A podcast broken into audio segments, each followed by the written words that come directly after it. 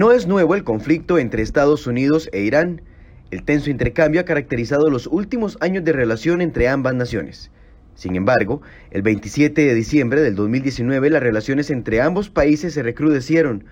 Aquel día trascendió que un contratista que trabajaba para el gobierno de Estados Unidos en Irak había fallecido en un ataque con cohetes lanzados por Irán. La muerte del contratista llamado Naures Hamid desató la nueva etapa de este conflicto entre Estados Unidos e Irán, el conflicto del que hablaremos este lunes en Enfoques. Tras la muerte del contratista, quien tenía dos hijos de dos y ocho años, el presidente de Estados Unidos, Donald Trump, ordenó una acción militar para acabar con la vida de Qasem Soleimani. Y lo logró. Trump mató a una figura clave de Irán. Estaba al frente de la política exterior del régimen iraní era considerado la mano derecha del líder y por lo tanto, la acción de Estados Unidos es una afronta al régimen iraní. Desde entonces los ataques no se han detenido. Irán respondió de nuevo con ataques a base de Estados Unidos en Irak y por su parte, Trump anunció un paquete de sanciones económicas contra Irán. Las posibles consecuencias hacen que la muerte de Soleimani sea una de las más determinantes en la región de Oriente Medio de la actualidad. ¿Qué podría ocurrir en los próximos días? ¿Cuáles son las consecuencias directas para Costa Rica en medio de este conflicto? Hoy, en Enfoques, profundizamos. 8 con 3 de la mañana, muy buenos días, bienvenidos a este nuevo año de Enfoques. Retornamos hoy con las entrevistas diarias a partir de las 8 de la mañana y desde ya les invitamos para que nos acompañe todos los días entre lunes y viernes para poder aportar conocer, eh, explorar con nuestros invitados los diferentes enfoques que hay sobre las noticias que nos afectan a usted y a mí. Y definitivamente, aunque hay noticias internacionales que las sentimos muy lejos, pueden afectarnos en el país. Y por eso vamos a hablar hoy, iniciando este nuevo año de enfoques, sobre el tema del conflicto y las tensiones que se han ido recrudeciendo entre Irán y Estados Unidos. Y para ello tenemos dos profesores que definitivamente nos van a ayudar a entender los contextos que existen en este tema importante. Nos acompaña don Vladimir de la Cruz, historiador, a quien le doy la bienvenida. Muy buenos días, don Vladimir, feliz año. Feliz año y para sus queridos radioyentes y muy complacido estar aquí con el otro invitado que usted lo presenta. y también nos acompaña don Carlos Murillo, politólogo de la Universidad de Costa Rica. Buenos días, don Carlos. Buenos días y feliz año. Ya que están empezando el, programa y eso queda uno, ¿hasta cuándo se dice feliz año? Eso, esa es la gran pregunta, ¿verdad? gran pregunta, ¿verdad? Yo creo que ya para mañana va muriendo el asunto. Es como, las pintas, el feliz año. Ya, el día 12 se acababa. Ya, Estamos a, ya, no, ya, ya se nos acabaron. las pintas. Ok, me retracto. Podría haber todavía. Me retracto por el feliz año, entonces ya, ya pasamos las fechas. En alguna tradición, el primer día de enero refleja todo el año y empiezan las, el conteo a partir del 12. Estaríamos en la última, en diciembre. Pero lo tradicional es. Hasta el, día 12. Hasta el día 12, pero hay todavía una segunda jornada que es de seis días de pintas que se, se, reparten por mitad, en la mañana, en la tarde, en la mañana, en la tarde, el resto de los meses. Entonces sigue hasta el 18.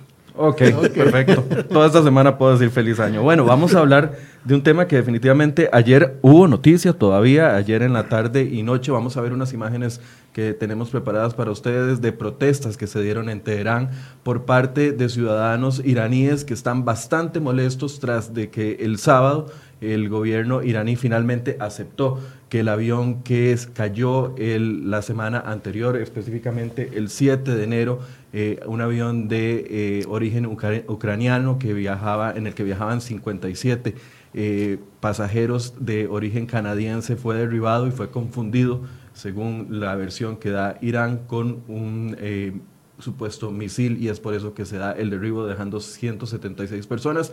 Ayer se dan estas protestas y también Trump aprovecha la situación para advertir a los líderes iraníes de que no va a aceptar que se reprima ningún tipo de protesta en Irán. Vamos a hacer un acercamiento sobre este tema, aprovechando que tenemos estos dos profesores que nos van a ayudar a entender. Tal vez empecemos con el el contexto de Irán, porque Irán tal vez nos suena como un país muy lejano, muy desconocido, con tradiciones completamente distintas a las de nosotros. Tal vez hagamos un pequeño contexto de lo que es Irán en el 2020.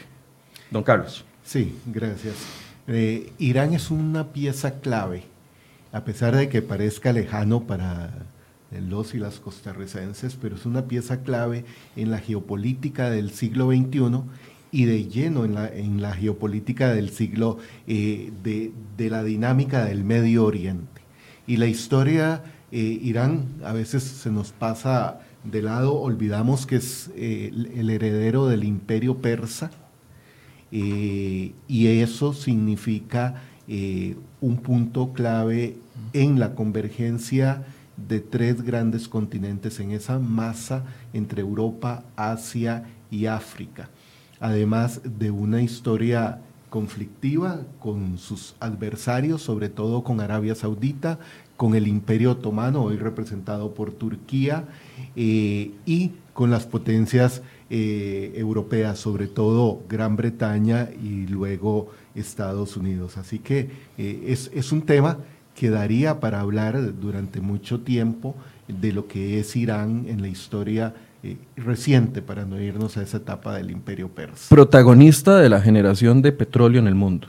Eh, sin duda, pero también protagonista de cambios políticos importantes por la revolución islámica en 1979, que es la que establece el actual régimen de los ayatolas, y previo, antes de 1979, con el Shah de Irán, eh, muy cercano a Estados Unidos y eh, a las potencias europeas. Don Vladimir, además también eh, hay un contexto diferente político, porque a nivel interno la máxima figura también es la máxima figura política y al mismo tiempo máxima figura religiosa. No, pero sobre eso que decía Carlos, también es una cosa muy importante señalar que esa es una región muy rica en gas y en petróleo y que para decirlo de alguna manera gráfica y de manera sencilla, antes de 1950, eh, seis, siete compañías petroleras gobernaban esa zona. La Gulf, la Shell, la Exxon, la Texaco. Incluso hay un libro que se llama Las Siete Hermanas, que ubica muy bien lo que era la explotación petrolera de esa zona. Recientemente se ha dicho incluso que las reservas de gas de Irán son muy, fuertes y la zona geográfica que describió Carlos, además eh, indica que el 20% del petróleo se mueve ahí por esa zona y el 30% además por ruta marítima.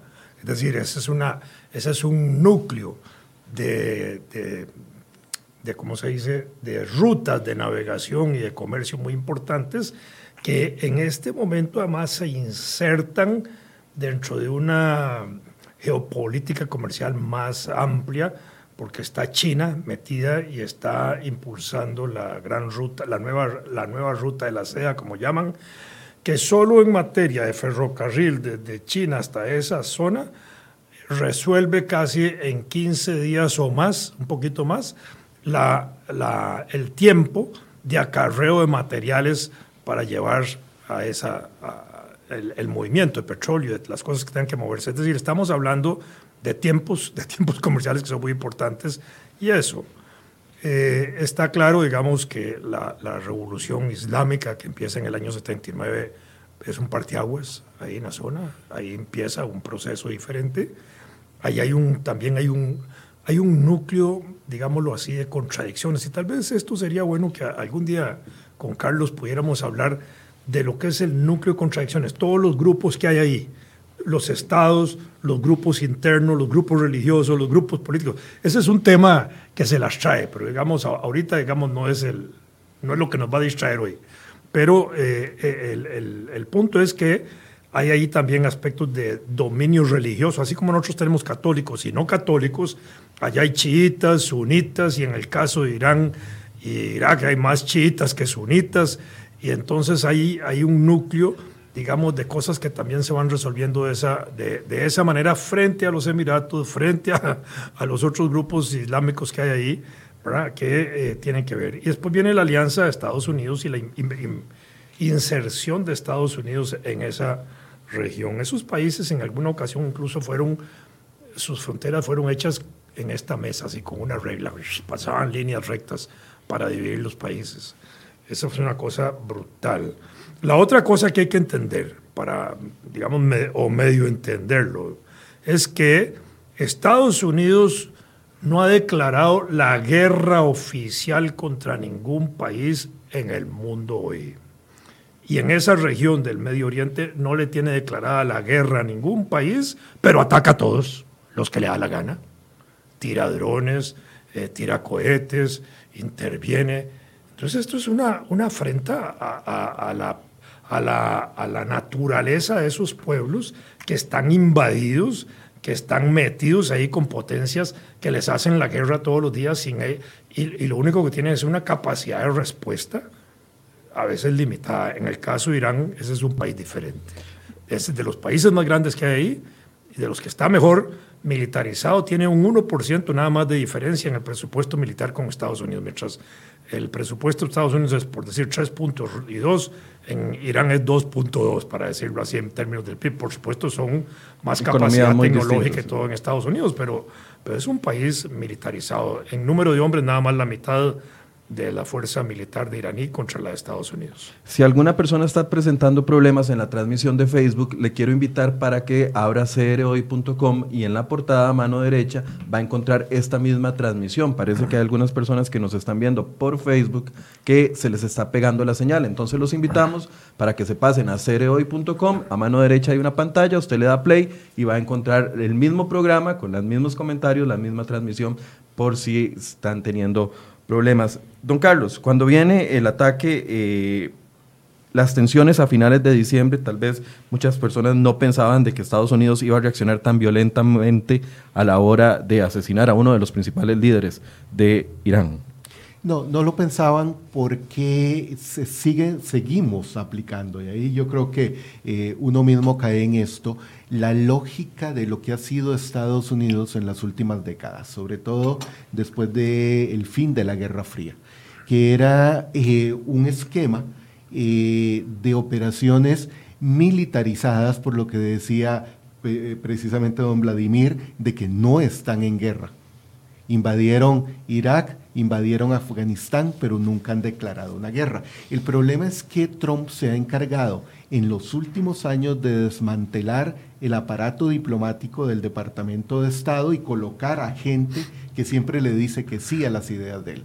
Y en la Casa Blanca todo el aparato de seguridad eh, también ha sido desmantelado porque ha sacado a varios militares claves, o sea, que no duran ni un año en, su gestión para colocar de bueno de nuevo a gente que, que lo apoya. Entonces, yo creo que la respuesta en, en este caso, que no es extraña, Estados Unidos históricamente ha matado a muchos oficiales militares y políticos de, países, empezando en 1943 por el general japonés que preparó y, ejecutó el ataque a Pearl Harbor y luego lo, lo mató estando en, un avión. ahí yo no descarto que haya factores internos la tensión dentro de Estados Unidos en la campaña electoral, en el juicio político, y se encuentran de pronto que la inteligencia les dice en tal avión desde Damasco hacia Irán con escala en Bagdad va el general Soleimani. Así que es la, oportunidad de, oro. ¿Por qué esto? Porque las declaraciones que han dado en los últimos días, incluso este fin de semana, funcionarios de la Casa Blanca y del Pentágono no logran demostrar cuál era el objetivo específico que Soleimani tenía para las próximas semanas para atacar, que era una embajada, sí, pero no han logrado determinar cuáles eran esos planes que ya eran inminentes para atacar objetivos estadounidenses. Y cuando, cuando Trump habla, perdón, y cuando Trump habla, habla muy genéricamente, dice, es una persona que ha protagonizado, que ha incitado al asesinato de miles de estadounidenses como una frase muy general sin caer en específicos. Hace dos años los Estados Unidos declaró a las fuerzas estas revolucionarias, las guardias revolucionarias iraní, como una fuerza terrorista. Ya habían ubicado a Soleimani como uno de sus principales dirigentes en posibilidad de ser liquidado. Pero además le tenían ganas desde hacía mucho tiempo.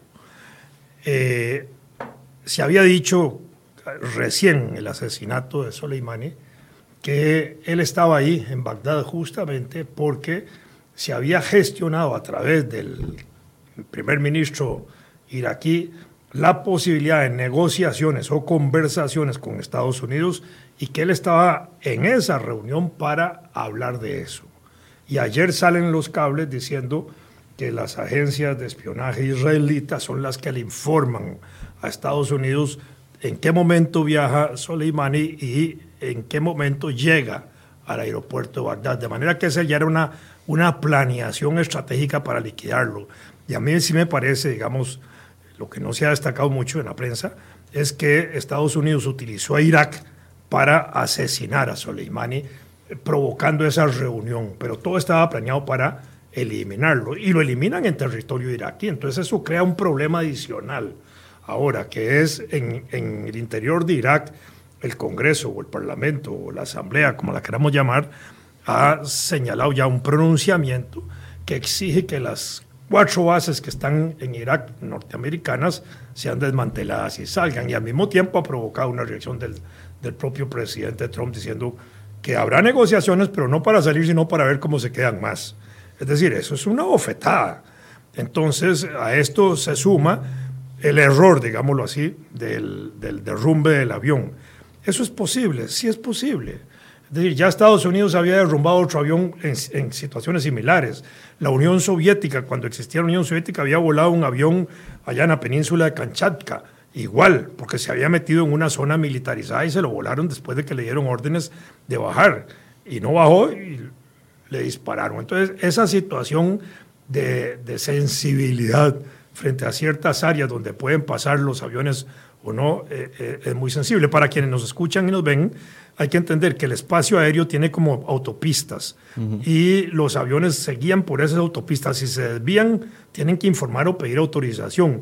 Y hay áreas donde no pueden pasar porque hay bases militares, hay cosas de seguridad o lo que sea que tampoco pueden. Bueno, están siguiendo, sujetos a esa idea, siguiendo esa idea, si hay autopistas definidas eh, en el cielo para que transiten los aviones, ¿por qué Irán dice que confundió el avión eh, ucraniano con un misil que iba circulando entonces por la misma ruta? que se movió hacia una Sí, zona militar. Exactamente. Y además, el, aquí hay una descoordinación evidente con la parte de la aviación civil. Eh, recordemos que días antes de derribar este avión, ya algunas aerolíneas habían indicado que no iban a volar sobre el espacio aéreo de Irán e Irak. Entonces, ¿por qué no coordina el aeropuerto civil eh, que va a despegar un avión civil en un momento en que están disparando misiles?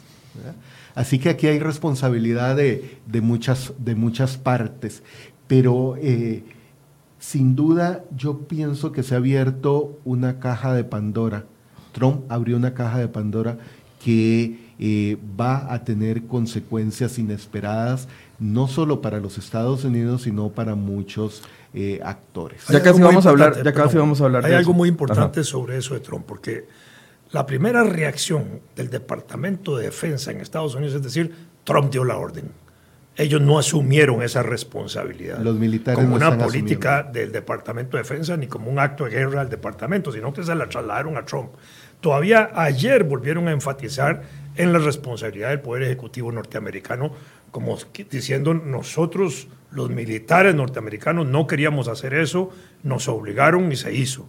Pero ahí hay un conflicto muy importante, que era algo de lo que re- relataba antes Carlos, que eh, en algún momento va a tener una cola mayor, y eso ya la tuvo en el Congreso de los Estados Unidos cuando el Congreso empieza a analizar las potestades militares de actos de guerra que puede hacer el presidente y le han condicionado ahora a que tiene que informar, que tiene que ser avalado por el Congreso y que además después de los actos de guerra el presidente está obligado a presentar un informe que tiene que ser discutido en dos, tres meses y que en este caso, en- yo no, no- no supe leer bien la, la noticia, pero me pareció que estaban casi condicionando que en los próximos dos meses podrían no ejecutar actos similares. De pronto, él los puede hacer porque hay una, una potestad discrecional del presidente de hacer ciertas cosas, pero ya tiene frenos y yo creo que es importante. Pero entonces podríamos pensar, bueno, quiero despejar eh, un, tema antes de ahondar más en lo que puede afectar el tema del,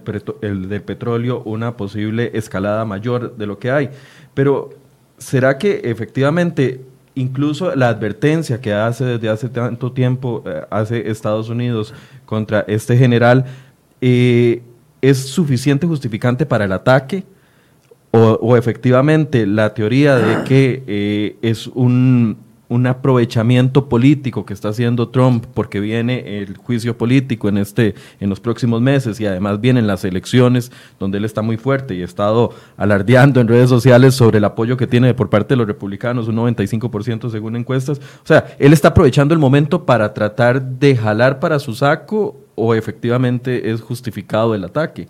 Y perdón, don Carlos, antes eh, algunas otras personas, eh, tal vez no escucharon lo que dije antes, nos han reportado, algunos dicen que están viéndolo bien por Facebook, otros dicen que están teniendo problemas. Si está teniendo problemas en Facebook, por favor, entre a cereoy.com, a mano derecha hay una pantalla, usted le da play y tiene esta misma transmisión para que la pueda disfrutar. Ahora sí.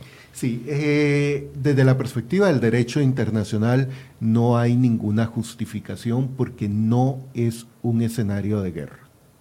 O sea, el no, como dijimos antes, tanto Vladimir como yo, no eh, hay una declaración de guerra para que se pueda plantear que es un objetivo militar. Aunque la Casa Blanca dice que es un objetivo militar, como no hay ese escenario, no, no se justifica. Distinto es el caso, más allá del aspecto humanitario, distinto fue el caso eh, durante la administración Obama con eh, Bin Laden, porque no era funcionario de ningún gobierno. Era, estaba al frente de un grupo terrorista que no pertenecía a ningún Estado. El, parte de eso es precisamente esas limitaciones que ahora el Congreso le quiere poner, porque si era una operación militar, tenía que haber informado antes al Congreso. Si era una operación de inteligencia para detener a una persona que no fuera oficial eh, de un gobierno, y en este caso Soleimani estaba considerado como el segundo en la jerarquía iraní y lo más probable el próximo presidente iraní, porque era la mano derecha del ayatollah eh, Khomeini. El, ahí hay una, un asunto que se las trae, pero que para las grandes potencias eso no es mayor obstáculo. El asesinato por parte de Estados Unidos es un asesinato de Estado, terrorismo de Estado, así es como deberíamos llamarlo. En época de Obama, Obama creo que asesinó con drones, si la cifra no me es... Eh, no, me, no, no, no, no la estoy alterando, es de 553 personas muertas por drones en época de Obama. Así que esta es una práctica de liquidación de personajes. El problema de si es una organización X o tal, eso varía mucho en la definición de Estados Unidos. Estados Unidos a veces califica países terroristas y después les quita el título de terroristas. Y se los vuelve a poner y se los vuelve a quitar. Y les pone sanciones y se las quita. Ese es un juego, así como inventaron lo de la cuestión nuclear en Irak para invadir y todo ese tipo de cosas y después demostraron que no, se, que no había nada de eso y todo fue una farsa. Hicieron la dos guerras, ahí dos ocupaciones realmente eh, que desarmaron toda la, toda, la, toda la geografía política de esa región y tenemos los conflictos que hoy tenemos. Claro, y ahí eh, tengamos en cuenta un, elemento. No importa eh, cuál es la función que ha desempeñado esa persona asesinada, eh, si cambian los intereses de Estados Unidos, eh, va la decisión. ¿Por qué? Porque Soleimani fue una pieza clave en la estrategia para combatir a ISIS y Al Qaeda. O sea que en los últimos años, más allá y, a contra Hussein. Claro, más allá de eh, si tenía algún plan o no, o de la red de alianzas con grupos eh, político-militares de distinta naturaleza en el Medio Oriente, había sido una pieza eh, clave, aliada, entre comillas, para los Estados Unidos. Eh, pero cuando hay este tipo de valoraciones políticas y de intereses de lo que está en juego en un año electoral, no son consideraciones que se pongan sobre la mesa, menos en el estilo de Trump, de que lo que importa es el momento y recordemos esa famosa frase que él dijo en campaña electoral, en Quinta Avenida, en Nueva York, puedo matar a alguien que no me resta un solo voto. Correcto. le sale el tiro por la culata a Irán el hecho de eh, tratar de demostrar algún tipo de poderío con el accidente del avión. Eh, yo creo que es una falla, habrá que esperar los resultados, pero fue eh, una falla, una descoordinación que le cuesta muy caro, no solo a nivel internacional, sino a nivel interno. Las protestas de, anoche. de, ayer en Irán demuestran que estaban hasta retirando los retratos del mártir Soleimani porque consideraban que habían eh, adrede matado a muchos iraníes, porque la mayoría de, los, de, los pasajeros eran eh, de origen iraní, aunque tenían otra nacionalidad, sobre todo canadiense. Entonces, ahí efectivamente le sale el tiro por la culata eh, y pone en entredicho la solidez del régimen del ayatollah eh, que tendrá que tomar decisiones porque está la situación económica crítica eh, y se suma ahora este hecho que sin duda tiene un gran peso en la sociedad iraní. Y el sábado lo aceptan y ayer domingo cuando se dan las protestas Trump hace la advertencia que ya mencioné y al mismo tiempo el embajador de eh, Reino Unido es detenido por algunos momentos cuando asistía a un, a un acto de eh, conmemoración, o no, no, sé cómo llamarlo, de los 176 muertos y esto entonces se le comienza a embarrelar más la cancha a Irán. Sin duda, en términos ticos, eh, se le embarrialeó totalmente y va a tener repercusiones en el resto de la región por lo que mencionábamos al inicio. O sea, en el tablero del Medio Oriente, cualquier pieza que se mueva arrastra a las otras, o sea, las obliga a reaccionar. Y aquí tenemos un factor que no podemos conocer con certeza, que es cuál es la reacción de todos esos grupos militares que hay en el Medio Oriente, Hezbollah, ISIS, Al Qaeda, etcétera, cuál, qué posición están tomando en este momento frente a ese caos que se está generando en Irán y que aún para los Estados Unidos debe manejarlo con cuidado, porque si hay un estallido social de gran dimensión en Irán, puede extenderse a Irak que no está muy claro el juego de intereses en, Irak. Donde Estados Unidos mantiene 5.000 eh, personas del ejército. Sí. No, ahí, solo en una base hay 5.600, pero parece que en otra hay 16.000 funcionarios, en la base más grande que hay en, en Irak, 16.000 funcionarios entre militares y civiles. Y la embajada de Estados Unidos en Irak, en Bagdad, es la más grande con 12.000 funcionarios entre diplomáticos, asesores militares de inteligencia, CIA, etcétera. Wow, me impresiona eso. No, no, no, eso es una situación explosiva, pero ahí hay algo que además es eh, sorpresivo, en el sentido de que el principal líder religioso de Irak, de Irán, al momento en que se producen estos eventos, inmediatamente declara la venganza, por un lado que se iba a ser vengada la muerte de Soleimani. Pero además de esto, en las concepciones religiosas musulmanas, esa venganza puede ser personal. No es un problema de que opere militarmente, una acción militar de venganza, sino que cualquier persona que se siente iluminada por el llamamiento religioso del Espíritu Santo musulmán, ¿verdad?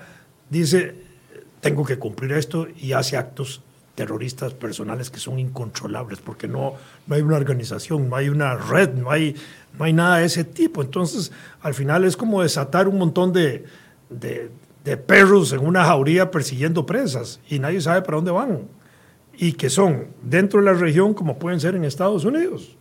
Y esa es la parte, digamos, que produce una inestabilidad emocional también para muchas personas y hasta inestabilidad política que va a conducir al reforzamiento de aspectos de seguridad interna en Estados Unidos, obviamente, y fuera de los Estados Unidos en los intereses norteamericanos. ¿Qué puede pasar con el precio del petróleo? ¿Ya subió? Sí, ya la primera reacción fue de alza. Ahora, eh, la dinámica de la industria petrolera ha cambiado de manera significativa. Eh, si estuviéramos 20 años atrás, el petróleo ya habría superado la barrera de los 100 dólares. O sea, subió, pero no con la dinámica de antes. ¿Por qué? Porque hay una red de oleoductos, no solo en el Medio Oriente, que logran compensar los, estas variaciones. Ahora, si Irán se decide a cerrar el estrecho de Hormuz, ahí sí el, mercado petrolero va a reaccionar de manera significativa, porque ya no sería solo el petróleo iraní, es el petróleo de todos los países del Golfo Pérsico, eh, circulando por una vía muy estrecha de unos cuantas decenas de kilómetros cuadrados, eh, y un juego de poder importante. Y algo que puede pasar desapercibido, pero que era una pieza clave en ese ajedrez, que es la muerte del sultán de Omán, que era un mediador entre todas esas fuerzas del Golfo Pérsico y que... Eh, que acaba de morir. Que acaba de morir y que ahora reconfigura el, tablero porque sería un, un, peón. Omán es un pequeño país eh, en esa zona del estrecho de Hormuz pero que era clave para acomodar el juego eh, en el tablero. Entonces, si Irán, que ha venido demostrando, y con los misiles, los ocho misiles que lanzaron ayer a esa base militar, eh, evidencia que tiene capacidad de precisión, de decir, solo voy a atacar dentro de una base militar un edificio concreto donde no hay mucha gente, para que vean que si quisiera ataco el edificio donde sí están los soldados estadounidenses. Eso quiere decir que puede atacar cualquier objetivo en, el Medio Oriente hasta donde alcance sus misiles. Y hemos dejado de lado un factor clave, Israel. No, pero además está demostrado también que si quieren tomar la embajada, la toman como la tomaron en 1979. 440 y pico días estuvieron ahí metidos y secuestrados prácticamente todos los gringos. Ahora, desde el punto de vista del petróleo, Trump ha dicho que ya no dependen del petróleo de esa región. De hecho, que ellos ahora son autosuficientes en petróleo y en gas. Y, puede haber algo de cierto, porque los Estados Unidos había desarrollado la explotación del petróleo por fracking y habían, me parece, puesto en funcionamiento cerca de 1.600 pozos en esa forma. Después, por la presión que eso significó a escala internacional, que creó un problema a los pozos tradicionales del petróleo, ellos bajaron a 800 para mantener también los, los precios internacionales. De manera que ellos podrían tener alguna capacidad de poner a funcionar su propia base petrolera en, en una situación de esa, de, de, que se agravara, digamos, la situación militar o de guerra en la región. Pero al final esto es una expresión verbal, no sabemos si es real o no lo que dice Trump. Es decir, yo tengo todo el petróleo, ya no tengo problema de eso, puede dar para seguridad de los Estados Unidos, pero de pronto puede no ser tan cierto. Le pedí a mi compañero Federico Cruz, no sé si le llegó un mapa sobre el estrecho de Hormuz, porque me parece interesante que veamos y ubiquemos ahí cuáles son los países que se verían afectados con la salida de petróleo. Estamos hablando de Arabia Saudita, que es un gigante de la zona, Irán, que es un gigante de la zona, Kuwait, que es otro, eh, bueno, uno de los más importantes, y también eh, Irak. ¿Ese estrecho está en, en completo poder de eh, Irán? No, eh, es internacional. Es internacional, es un estrecho para la navegación internacional, eh, pero que eh, por la forma que tiene el estrecho es muy fácil de controlar desde, la costa iraní. Tiene el ancho más o menos del Golfo de Nicoya. Sí, ahí tenemos. Ah, ¿En serio? Sí, sí, claro. Solo que, es muy largo. El, problema ese, como se ve en pantalla, es que en realidad es un recorrido largo para la cantidad de buques petroleros que pasan por ahí. Y no es solo de los países eh, de la zona, es que por ahí el petróleo para China, India y Japón es fundamental, porque es la principal ruta, sobre todo para los países asiáticos y por supuesto también para muchos europeos que poco a poco lo han ido eh, compensando con los eh, gasoductos y oleoductos que hay a través de eh, esa zona para llegar al Mediterráneo y llegar a Europa Oriental. Pero sin duda sigue siendo un punto clave. Y hasta el momento Irán no ha indicado que vaya a ejecutar ninguna acción para bloquear eh, el lado que le toca del estrecho de Hormuz. La otra parte del estrecho de Hormuz es precisamente de Omán, que ese es el, el país que controla el estrecho en la parte sur. Que está abajito de donde está Emiratos Árabes. Tal vez exageren decir que es como el Golfo de Nicoya, pero al final es para que tengamos una idea, es como puede ser como el Golfo, como el Canal de la Mancha, igual. Es decir, al final es una distancia relativamente corta. Sí. Y ahora, si deja de salir petróleo por ahí, obviamente podría traer afectación en el, en el precio de manera, del de petróleo manera importante y ahí es donde nos une a la economía mundial y, y a la tica no queda de, de, por fuera de esto. No, porque Muy aunque, sí, porque aunque no consumimos petróleo del Medio Oriente, el, el, que suba el precio de referencia, que es el barril Brent en Europa, es, va a provocar una reacción en cadena y el petróleo que Costa Rica compra uh, en esta zona del mundo, lógicamente que va a, a, subir. Dichosamente la canasta petrolera de Costa Rica tiene como ocho mercados, no, no, es una... Estados Unidos es el principal. México, Venezuela, 18 mil barriles diarios. Quisimos elevar eso cuando yo era embajador a 30 mil, no se pudo, pero de todas maneras es una, es, una, es una canasta variada y el precio se determina de esta forma. Usted compra hoy el, el barril al precio de hoy, 50 dólares, pero si mañana el barril bajó a 40, usted sigue pagando el de hoy a, a, a, 50 y el de mañana a 40. Pero si el de mañana sube a, a 100, el de hoy a 50 y el de mañana a 100, y se paga dentro de dos o tres meses. De manera que ese es un juego que funciona de esa manera, de manera que eh, la crisis de, de se los va precios, sintiendo... la crisis de, de, los precios es oscilante. Uh -huh. pues sube y baja y sube y baja día a día prácticamente. Sí, y además recordemos que Costa Rica compra combustibles. Uh -huh. No refinamos, no refinamos. El, el, el, crudo y, y, y, por eso es que eh, cuando uno ve que sube el precio del petróleo en el mercado internacional, lo que está ocurriendo en este momento, aquí bajó la semana pasada el precio de los combustibles. Pero el mismo pero viernes estaban mismo, pidiendo, Exactamente, ¿verdad? por, es, por ese juego que hay eh, en donde puede empezar bajo en la, eh, al abrir el día en los mercados petroleros y al mediodía Super se ha disparado y al final de la tarde claro. vuelve a bajar. Eh, es una canasta muy compleja que es particular en, en, el mercado.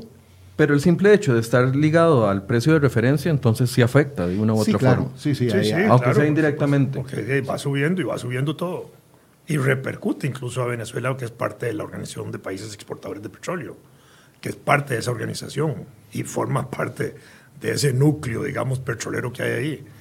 Ahorita está llegando a los 70 dólares, estoy viendo el, el día de sí, hoy. Sí, subió eh, la semana, después del, del ataque. Casi, casi 20 eh, ha subido. Sí, sí, más o sí, menos, sí. sí. Llegó un momento a 73 después del, del, asesinato de Soleimani, eh, volvió a bajar, pero se ha mantenido bastante estable, no cuando en aquella época que estuvo por encima de los 100 dólares o eh, En el año 2008 a 152 llegó. ¿Qué significa el hecho de que Irán se haya eh, ido del acuerdo nuclear? No, el que se fue fue Estados Unidos. Estados Unidos. Sí, sí, el primero fue Estados, Estados Unidos. Unidos. hace mucho desde tiempo. Que, desde que llegó, ¿Hace dos años? Desde que hace llegó dos Trump. años. Desde, mire, el, en realidad es una situación delicada, pero hay mucho eh, de, de, información amarillista. porque el, debería de haber más preocupación con los misiles nucleares de Corea del Norte en manos de Kim Jong-un que los dispara en cualquier momento. El, el, acuerdo nuclear había obligado a Irán a un enriquecimiento de uranio por debajo del 3%. Eh, después de que Estados Unidos se retira y Irán anuncia que restablecerá el, programa de enriquecimiento de uranio, lo llegó en algún momento a un 20%. Para tener una bomba nuclear, Irán eh, requiere de un 80%, de, un 80 de uranio enriquecido, o sea, de sus reservas. Entonces, el, el, acuerdo tiene mucho de un cascarón, pero tenía más impacto político diplomático que efectos reales en términos del programa, del programa nuclear. Entonces, ahí hay que manejarlo con cuidado en ese lenguaje de Trump, en donde utiliza eh, información eh, que no necesariamente, eh, no es falsa, pero que se, mani se manipula la información. Lo que pasa es que, de nuevo, en ese escenario del Medio Oriente, en donde países como Israel, sí, extraoficialmente tienen armamento nuclear, en donde hay países que no tienen armamento nuclear, que, pero que pueden en las bases militares de terceros haber armamento nuclear. Eh, es, es, más complejo todavía el mundo nuclear que el mundo del petróleo, porque se maneja mucho con información confidencial de quién tiene o no tiene armamento Incluso nuclear. hace pocos días pasó por el canal de Panamá de la costa Ajá. pacífica al Atlántico, pasó un, un submarino. submarino. cargado con ojivas nucleares y que se supone que iba para esa región del mundo. Estamos hablando de que hay un movimiento de, de, de armamento que tiene características importantes destructivas, porque esas ojivas, en lo que me pareció leer también, no eran así como para destruir todo el mundo, pero eran tipo un poquito más potentes que Hiroshima y Nagasaki. Pero hey, eso puede hacer un daño tremendo. Y, la primera que se lance en esa dirección va a generar un caos. Aparte del poderío eh, que tiene Israel en ese sentido, ¿por qué tenemos que ponerle el ojo a Israel? Porque ya usted lo ha mencionado dos veces y quiero dedicarle uno, unos minutos a eso. Mire, el, Israel es, es una posición de nuevo estratégica con un poderío político militar significativo, no para su tamaño, es un país muy, muy pequeño, pequeño, pero con una capacidad de reacción muy grande, con un ejército que pasa en alerta permanente, porque puede haber ejércitos muy grandes, en América Latina hay países que tienen ejércitos grandes, pero nunca han disparado. Y con una población preparada militarmente en estado de alerta permanente. Ese, es, ese es el otro punto. Y en, y en, estos juegos, Israel es un caso particular, la construcción de identidad, que uno siempre se define como tal en función de los otros, no solo de uno, Israel sabe que está en un ambiente hostil eh, frente a todos sus vecinos. Pero además no contribuye mucho tampoco con sus políticas colonizadoras y usurpadoras de territorios aledaños, porque está constantemente alterando una situación de relación con otros países que le rodean.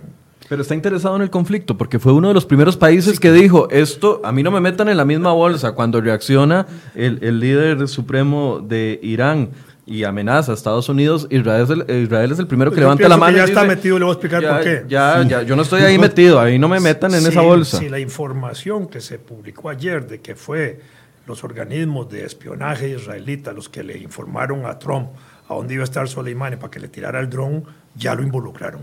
Claro, además, eh, Teherán, el régimen de las ayatolas, ha indicado que su objetivo que algunas la, personas la nos les está molestando que digamos régimen, porque dicen que es un gobierno democrático.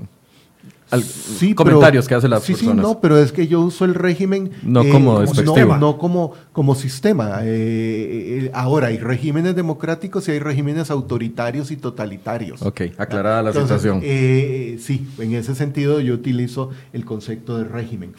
El, en este caso, eh, Irán ha, mantiene la promesa de destruir a Israel, sea, de, de acabar con Israel como país y como pueblo. Entonces, la, la posición de Israel es eh, lo que sería en ese tablero de ajedrez eh, una pieza clave, no es el rey ni la reina, pero anda entre el alfil y el caballo por la capacidad que tiene militar. de movilizar militar y políticamente. Y eh, porque sabe lo ha comprobado, de que los misiles iraníes pueden llegar a territorio israelí, pero que también están desde, el, desde Siria, desde Líbano eh, y desde otros actores, Egipto, que ha estado muy callado en los últimos años, pero que es un actor clave. Entonces, la, la posición de Israel es delicada, pero la fortaleza que tiene este país le permite eh, saber hasta dónde llegar eh, en términos político-militares. Pero esa situación que plantea Carlos, veámosla ahora al revés. Estados Unidos tiene 44 bases militares en toda esa región rodeando Irán. Entonces, este es un problema altamente sensible y explosivo por cualquier lado. No solo lo que afecta a Israel desde afuera, sino también lo que afecta, en el caso de Irán, 44 bases distribuidas en todos esos países. Y Israel ha sido la punta de lanza de los Estados Unidos en esa región, en todo sentido, desde el punto de vista militar, desde el punto de vista de agresiones, en muchos aspectos. ¿Cómo se compone el ajedrez eh, político de aliados en este momento. ¿Irán tiene aliados en la zona? Sí, claro. Sí, claro. Eh, en caso de que escalara a más, eh, ¿no sería solo Irán contra Estados Unidos y sus aliados? ¿Cómo, cómo funciona eso? primero eh, en el nivel más alto. No hace mucho hubo ejercicios militares entre Irán, China y Rusia, ejercicios militares conjuntos. Rusia es un aliado de Irán, al mismo tiempo que es un aliado de Turquía. Y Turquía e Irán en ciertas cosas son aliados, pero son adversarios, enemigos históricos. Eh, Irán tiene una presencia significativa en Siria, es aliado del régimen de Bashar al-Assad. en el caso de Irak, con el que ha mantenido en los últimos en las últimas décadas un par de conflictos armados, pero eh, el régimen iraquí tiene alianzas con el régimen iraní. Así tienen una dominación religiosa importante, son es, O sea, ese es el otro componente. Hay que verlo. Entonces, en el ámbito político de las alianzas, en el, ámbito, religioso, y en el ámbito étnico. Y en el ámbito internacional, Estados Unidos, India, China, Rusia. Todo eso. Lo que pasa es que aquí, hay, un factor que a veces olvidamos. la, la piedra y, no es tan pequeña en el zapato de los Estados Unidos, históricamente ha sido el Medio Oriente. Desde que el presidente Roosevelt, después de la conferencia de Yalta, decide, regresando en un eh, vía marítima, reunirse con el rey eh, saudita y decir, aquí entramos con petróleo y las famosas siete hermanas que ya Vladimir mencionaba, las petroleras. un escenario complejo que eh, le ha causado esa gigantesca roca en el zapato de los Estados Unidos, cuando en este momento debería estar preocupado por otras áreas que pueden ser más conflictivas para los intereses estadounidenses eh, que el mismo Medio Oriente. Por eso, Incluso para los Estados Unidos, antes de la batalla de Stalingrado, en la lucha antifascista durante la Segunda Guerra Mundial, los Estados Unidos ya había definido cómo iba a ser esa región, pero la derrota de las fuerzas hitlerianas y el avance de la Unión Soviética sobre el resto de Europa hasta la entrada a Berlín, cambió el escenario y los obligó también a cambiar el escenario geográfico, político que ellos querían imponer. No, no, esa es una situación que es más compleja. Si, la cuenta. si entonces Irán tiene de aliados o ha hecho ejercicios militares con China, con Rusia, o sea, Estados Unidos está consciente de que si esto escala mayor, podría generarle conflictos con esas otras dos potencias. No le importa si le importa. Son frenos o Sí, el, hay, un cambio significativo en la política eh, exterior de los Estados Unidos con Trump. Lo que había durante Obama era un reacomodo de fuerzas en el sistema internacional de naturaleza hegemónica. O sea, tres aspirantes a hegemón global. Estados Unidos, China y Rusia. Con Trump se rompe esa visión de un balance hegemónico y se inicia una competencia entre grandes potencias. O sea, una lucha por controlar espacios.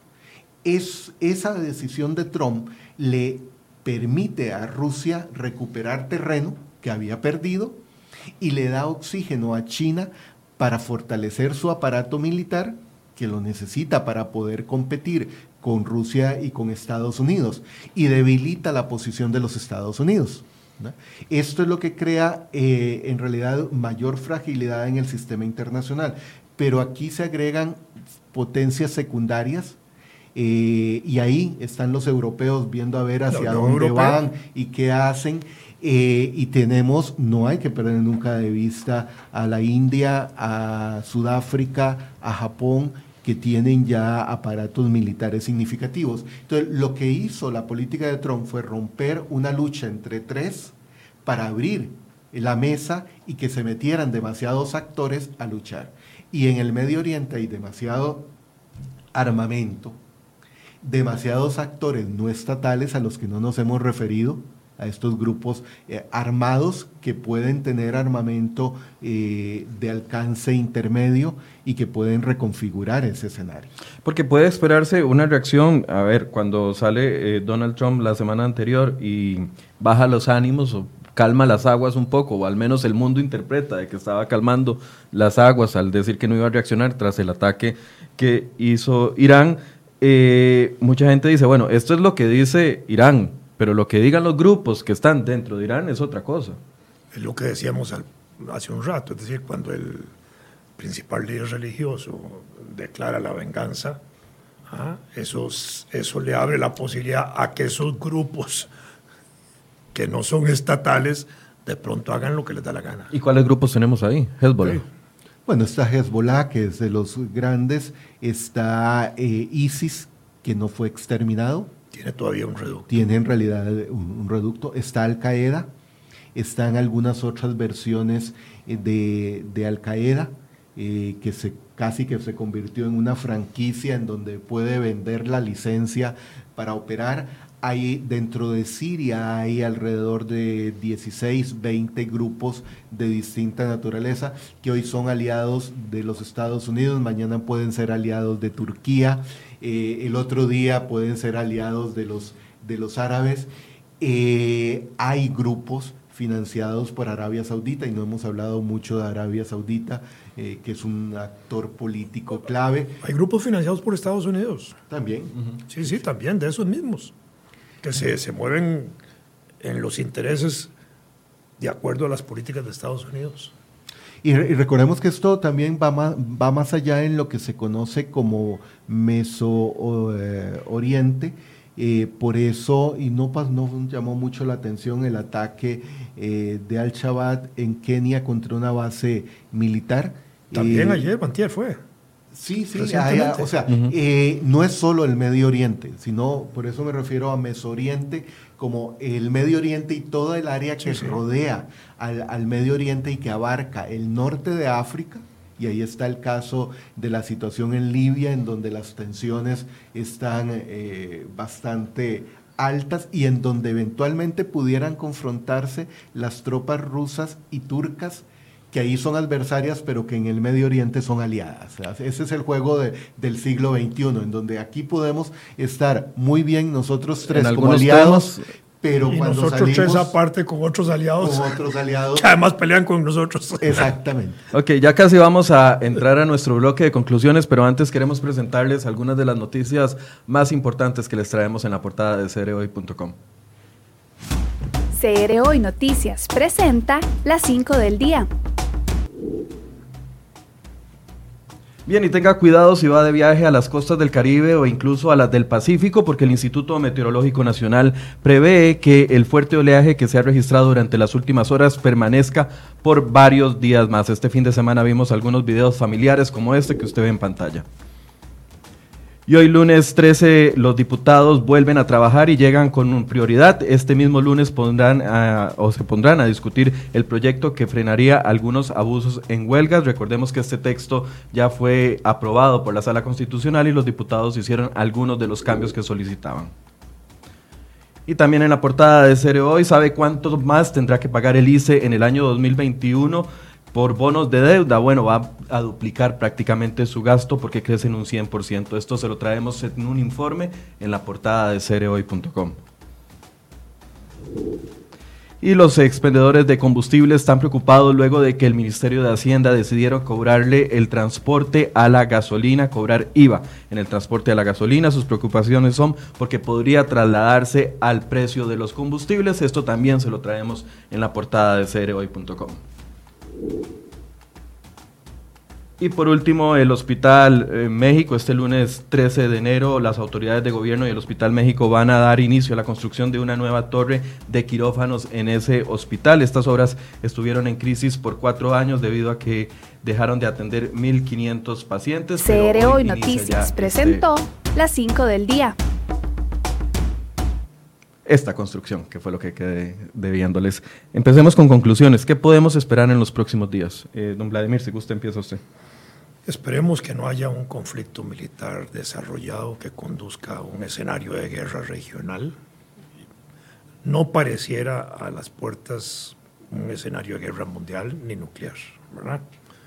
Eh, eso me parece. Me parece también que el escenario interno en Estados Unidos es el que se va a alterar en función del eh, juicio que se le sigue al presidente Trump, que ya está en manos del Senado y que esto puede presionar a favor o en contra de, la mayoría republicana que tiene Trump en el Senado para darle el visto bueno al juicio o rechazarlo ahí mismo.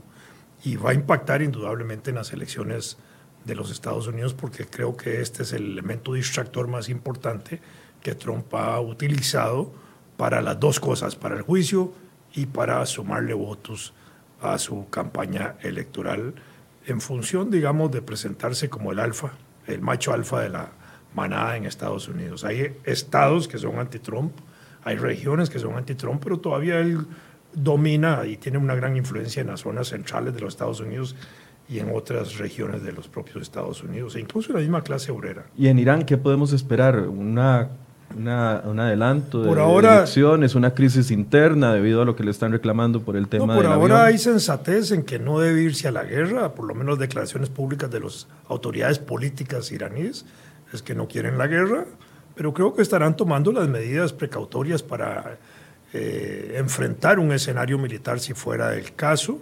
No veo a la vista, así, aunque esta cosa puede ser tan, tan volátil, como lo que podamos decir ahora, que pueda sucederse una caída del actual eh, régimen interno iraní, dar un cambio político, un cambio de timón ahí que conduzca en otras direcciones, no lo veo. Las protestas que hay pueden ser absolutamente normales, pueden ser intencionalmente hechas también contra el propio régimen, aprovechando las contradicciones internas que se mueven, hay intereses contra las autoridades locales en función del accidente del avión.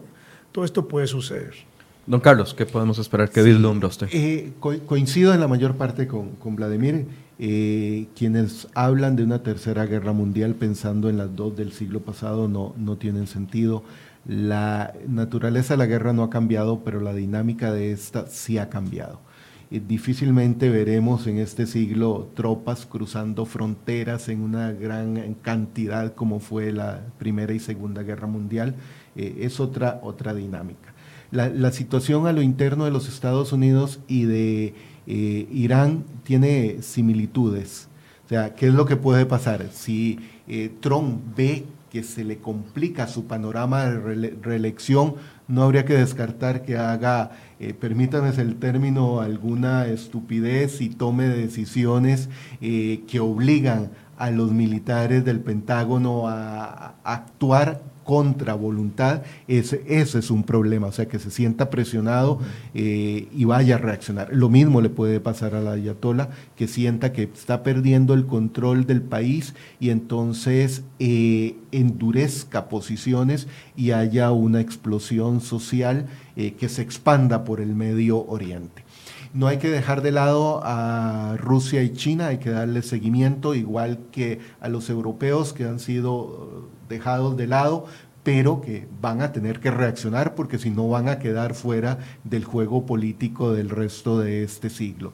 Sin embargo, la preocupación mayor debe estar en los, esos grupos político-militares eh, que no son actores eh, clásicos, pero que pueden tener un efecto importante sobre la dinámica del juego político-militar en el Medio Oriente. Viendo el actuar de Trump, ya para finalizar, eh, cómo se ha comportado, entre más acorralado está, puede que tome acciones más, digo, más acorralado políticamente con el juicio que viene, con el tema de las elecciones. No va a ser el mismo Trump eh, que tenía todo el apoyo y posterior a la elección, está en juego su reelección. O sea, puede que actúe más contundentemente. Si, si uno revisa la historia de Trump como empresario, que ha estado acostumbrado a eso, a golpear la mesa, a despedir a la gente, porque cree que después pueden regresar, en los negocios eso puede operar así, pero no en el mundo de la política. El, yo me temo que sí, que sienta que está perdiendo apoyo. Él está confiado en que va a ser reelecto, no tiene duda, pero si ve que las posibilidades no son reales, habrá que esperar quién es el candidato demócrata, y puede tomar ese tipo de decisiones y generar una reacción en cadena. Bien, le agradezco muchísimo a don Vladimir de la Cruz, historiador que siempre nos acompaña acá en Enfoques y también don Carlos Murillo, que esperamos que siga viniendo porque nos resultó muy interesante la conversación del día de hoy. Y bueno, gracias a ambos. Con mucho gusto. Y también a ustedes por su compañía. Les recuerdo que este programa queda en nuestra base de datos en Facebook y también en nuestra página crhoy.com. Ahí en, eh, hay una pestaña, una pestaña que dice enfoques y ahí puede repasar todos los programas, eh, los anteriores y los que vamos a estar tratando. Mañana vamos a hablar de economía nacional y del Poder Judicial. Tenemos invitados especiales y esperamos que ustedes nos acompañen a partir de las 8 de la mañana. Muy buenos días.